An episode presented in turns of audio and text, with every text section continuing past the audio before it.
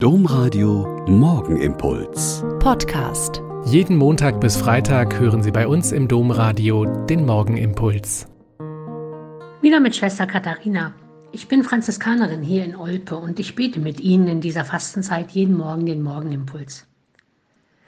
Ist das nicht herrlich? Draußen wird es in diesen Tagen so richtig Frühling.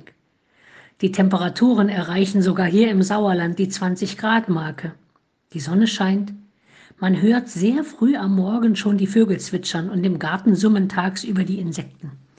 Es ist, als würde sich in der Natur schon jetzt das vorankündigen, was wir in wenigen Tagen feiern werden. Das Leben erwacht. Auch nach einem langen Winter beginnen Bäume und Sträucher wieder zu blühen. Wir sehen das an unseren Birnbäumen, die warten quasi auf den Befehl zum Aufblühen. Der Igel kommt im Garten aus seinem Winterschlaf und sucht nachts wieder nach Nahrung. Ich finde diese Beobachtungen sehr hoffnungsvoll. Denn der Frühling in der Natur zeigt, dass es auch bei uns in so manchen Dunkelheiten Hoffnung gibt, dass es eines Tages wieder hell wird, dass wir eines Tages nicht nur Ostern wieder ohne Corona und ohne Angst vor Infektionen feiern können, das gibt mir zumindest etwas Mut, wenn ich zwischendurch mal am Verzweifeln bin. Klar, auch nach hoffnungsvollem Licht kann wieder Dunkelheit kommen, sowie auf einen Frühling und Sommer auch wieder ein Herbst und ein Winter folgen wird.